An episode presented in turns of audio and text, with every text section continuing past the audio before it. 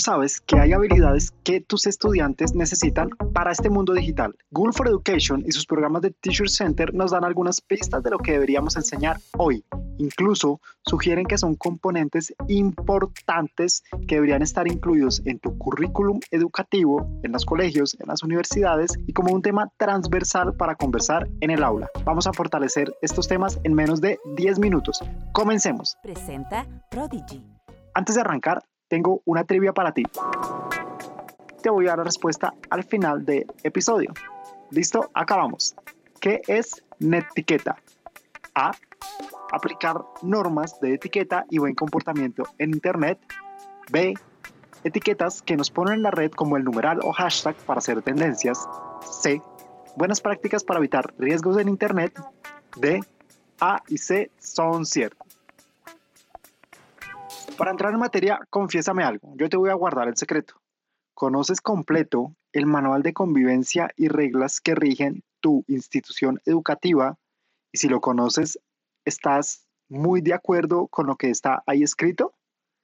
Seguramente no. Pasa porque no hay frases ahí que importen, no hay frases que te representen y es porque no responden a la realidad. Seguramente hay un PEI o un proyecto educativo institucional que tú dices, ve, esto, esto es bacano, esto me gusta, me parece chévere lo que proponen, pero detrás de eso, ¿sabes cuál es la visión y misión de los fundadores del colegio de hace miles de años? Corresponde a lo que pasa hoy en Internet y en la vida digital. Pasa algo muy curioso. Este manual de convivencia, aunque tiene explícita la palabra convivir, menciona algo de convivencia digital. Responde a los problemas de hoy como ciberbullying, amenazas en Internet, temas que en encuestas con nuestros profes cercanos sabemos que les duelen como la inasistencia a clases de los estudiantes que están a distancia, el fraude en los exámenes, la falsificación de tareas. Bueno, la educación a distancia debería tener un capítulo dentro del manual de convivencia y casi que no es un capítulo, sino, como les dije inicialmente, es algo transversal, algunas temáticas que lo refuercen en las clases y se resume en formar a buenos ciudadanos digitales que fortalezcan el respeto y la seguridad en Internet. Y es muy simple, básicamente son solo tres pilares. Seguridad, comunicación y derechos de autor. Hablemos sobre el primer pilar. La seguridad. Quiero que mientras te hablo, mentalmente hagas un listado de palabras que tú relaciones con seguridad. Por ejemplo, fraude digital, amenaza digital, riesgo digital. Todo lo que se te ocurra con la palabra digital al final. Resiliencia digital. No veías venir esa palabra, ¿cierto? Bueno, se habla de resiliencia como la capacidad de una persona de reponerse a un suceso que puede considerar como algo negativo en su vida. Aquí se habla que es traumático. Yo no lo digo tan así algo que puede ser negativo, como un suceso o un episodio de bullying, o como que tú tengas cierto miedo con la tecnología como profesor. Y si bien nuestro manual y nuestro currículum habla de convivencia, de promover valores en nuestros estudiantes, en Internet todos somos propensos a ser víctimas de abusos, de frustración. Tenemos que trasladar a nuestros estudiantes todo eso que está escrito, todo eso que convivimos, todo eso que sabemos que existe y por lo que luchamos a la vida digital. Y seguridad va un poquito más allá, ¿sabes? Va de la frustración que tú puedes tener con herramientas, del miedo que puedes tener a, opinar en Internet o en una clase virtual o de ponerte frente a una cámara, de por qué los alumnos no van a nuestras clases a distancia. Todo eso es seguridad. Sabes que no solamente es el dinero o perder plata, se trata de sentir que lo que hacemos en nuestra vida real lo podemos hacer con seguridad en Internet. Y que si algo llega a salir mal, que si algo se sale de control, somos lo suficientemente resilientes para reponernos y para salir de eso. Pero claro está, debemos fortalecer esa resiliencia en nuestros estudiantes. Todo lo que tú le enseñes en la vida normal, en la vida real, debes trasladarlo a la vida digital para su seguridad. Hablemos del segundo pilar. La comunicación. La comunicación cambió, cambió totalmente.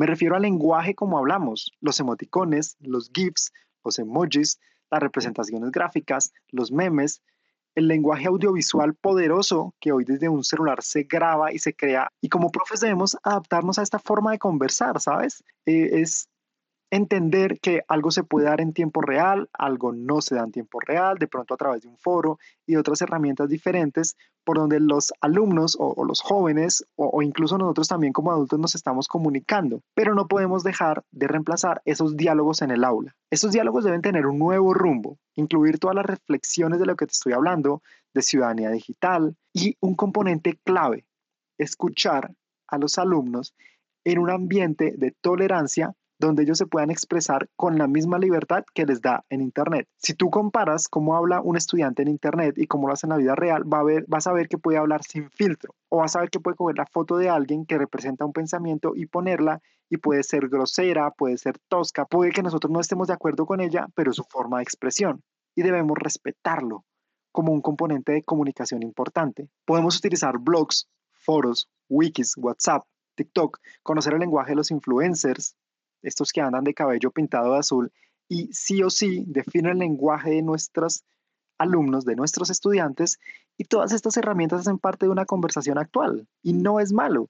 Incluso mira que promueven el trabajo grupal mediante la colaboración, estos jóvenes que juegan en línea todo el tiempo y están colaborando por un objetivo en común, o tú mismo puedes crearles documentos para que ellos colaboren en línea. Tu manual de convivencia tiene al menos una regla sobre estos temas. Vamos al último pilar. Derechos de autor. Los profes tenemos pánico que los alumnos hagan copia. Pero, ¿qué tal si les enseñamos a hacer una copia bien hecha? Suena confuso, lo sé, y déjame te ejemplifico esto. Como profe, tú puedes coger un video de YouTube y decirles, mira, aquí vas a aprender este tema puntual, lo saqué de este canal de YouTube y el autor es esta persona. Y no estás haciendo copia, estás cogiendo un contenido de alguien más para aportarle a tus estudiantes. Bien, enséñale a tus estudiantes a referir al autor, a saber de dónde sacaron esas fotos que utilizan para sus presentaciones. Y hazlo tú también. Crea esa cultura, ¿sabes? No es la cultura al miedo a la copia, sino la cultura de no pretenda ser otra persona. Asume que tú no hiciste eso, pero ten un sentido crítico de lo que encuentras en Internet, procésalo, compártelo, analízalo y dime quién lo hizo. Respeta los derechos de autor. Si tú haces algo, vas a querer que eso sea respetado en Internet. Y yo como profe no voy a andar pasando todo esto por algunas herramientas y programas que hay porque yo confío en ti, porque ya lo hemos conversado, porque está escrito y es un proyecto y es un manual de convivencia que lo apoya, tú lo conoces, los profesores y la comunidad lo conocen y tus padres lo conocen. Antes de irnos, vamos a cerrar la trivia. Te la recuerdo. ¿Qué es netiqueta? A. Aplicar normas de etiqueta y buen comportamiento en Internet. B.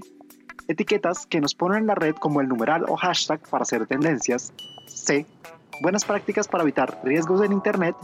D. A y C son ciertas. La respuesta es D. A y C son ciertas.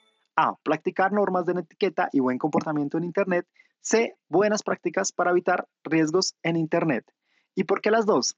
Sabes que a medida que nosotros enseñamos esas normas, como la tolerancia, como no escribir con groserías, como no escribir en mayúscula porque eso significa un grito, vamos evitando riesgos. Vamos haciendo un, ambiente mucho más bacano, mucho más tranquilo y seguro en Internet. Así que la etiqueta y lo básico que nosotros aprendíamos de pide el favor, di gracias, si nosotros transferimos eso a la vida digital, vamos a ser estudiantes con una mentalidad lo suficientemente fuerte para ser buenos ciudadanos digitales. En conclusión, es importante que construyamos un ambiente digital desde la normativa, desde las conversaciones, fortalecer nuestras competencias también y las de los estudiantes humanizando el Internet. Así de simple, humanízalo. Siente como tus estudiantes, piensa como tus estudiantes, pero guíalos como los profes que ellos necesitan. Dale 5 estrellas a este episodio. Te espero en nuestro grupo de apoyo a profes digitales en Facebook que está en las notas para que crezcamos juntos y como siempre, nos estamos viendo.